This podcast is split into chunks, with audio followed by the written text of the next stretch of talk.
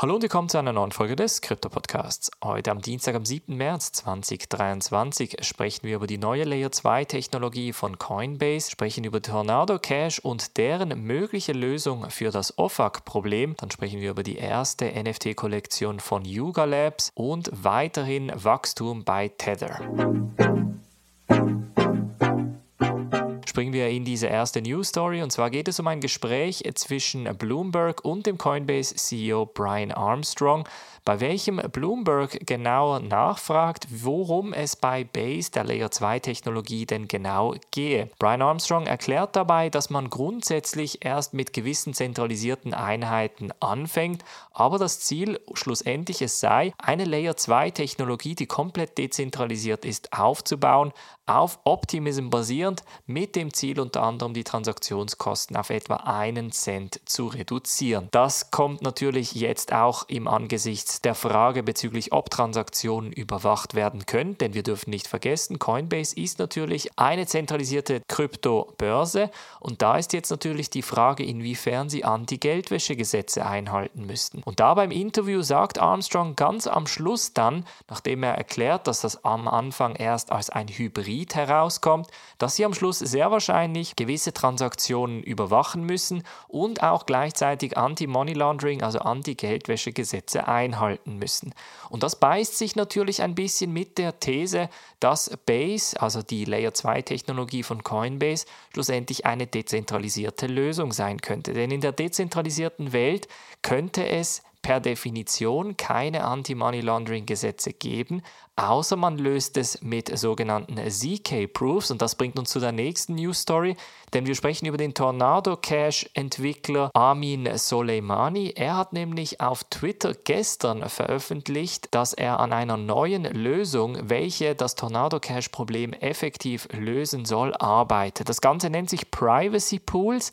Und Privacy Pools hat es sich zum Ziel gesetzt, vor allem die Adressen, die in der Kombination mit der nordkoreanischen Hackergruppe Lazarus in Verbindung gesetzt werden, sich komplett davon zu trennen. Das bedeutet, die Nutzer, die Privacy Pools, also diese neue Version von Tornado Cash, effektiv nutzen möchten, die müssen bestätigen, dass sie keinerlei Verbindung zu dieser Gruppe haben und das machen sie mit sogenannten ZK Proofs, also mit sogenannten Zero Knowledge Proofs, also einer Privatsphäre-Technologie, bei welchem bewiesen wird, dass sie in keinerlei Verbindung mit diesen Adressen stehen, ohne dabei die Identität zu veröffentlichen. Das Ziel von Soleimani und dem Tornado Cash Team ist es jetzt natürlich, dass man mit Privacy Pools Tornado Cash in einer neuen Version an den Markt bringen kann, ohne dabei Probleme mit der Regierung zu erhalten. Wir erinnern uns zurück im August 2022 wurde Tornado Cash von der OFAC auf die schwarze Liste gesetzt. Das bedeutet, jegliche Adressen und jegliche Bürger von den Vereinigten Staaten von Amerika dürfen keinerlei Interaktion mehr mit Tornado Cash betreiben. Und darauf ist dann auch ein Entwickler von Tornado Cash festgenommen worden in Holland, nämlich Alexei Perzev. Der sitzt immer noch in Haft und jetzt fragt man sich natürlich als Entwickler, soll ich überhaupt noch an Open Source Technologie entwickeln, wenn ich schlussendlich trotz meiner neutralen Entwicklung im Gefängnis landen kann. Dieses Problem wird durch Privacy Pools eventuell gelöst, sehr elegant muss man dabei auch sagen, aber jetzt ist natürlich die Frage, ob die amerikanische Regierung diese ZK Proofs schlussendlich anerkennen wird. Dann sprechen wir über NFTs und NFTs von Yuga Labs und zwar auf der Bitcoin Blockchain. Ja, der Bitcoin Blockchain NFT-Trend hält weiterhin an. Jetzt ist auch Yuga Labs dazugekommen. Wir kennen Yuga Labs durch die Board Ape Yacht Club NFT-Kollektion.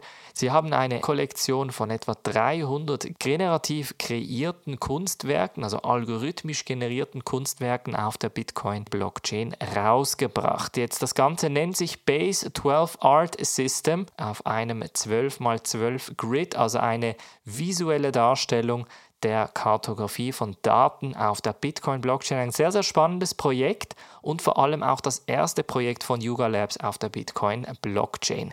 Das Ganze hat 288 Gebote erhalten. Es wurde nämlich mit einem Versteigerungssystem herausgegeben. Insgesamt sind 16,5 Millionen US-Dollar innerhalb nur 24 Stunden in die Kassen von Yuga Labs geflossen.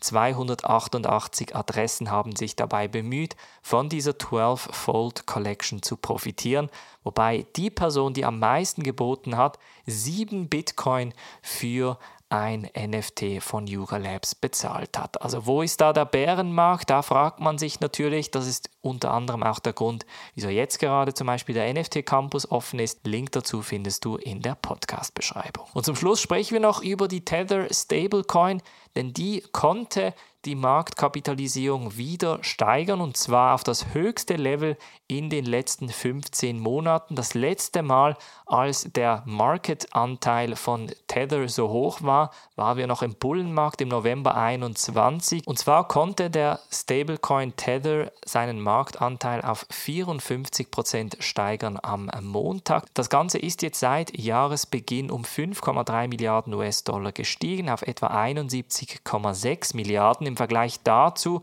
hat die Konkurrenz Circles USDC um etwa 3 Milliarden US-Dollar zugelegt und sitzt bei etwa 44 Milliarden US-Dollar an der zweiten Position.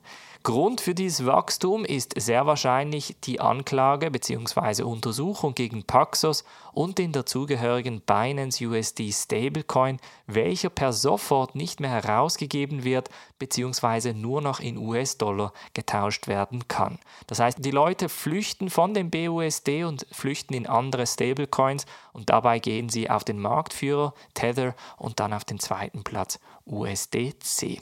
Spannende Entwicklung auch im Stablecoin-Markt, deshalb unbedingt in diesem Podcast abonniert bleiben. Wir hören uns in der nächsten Folge wieder. Macht's gut und bis dann.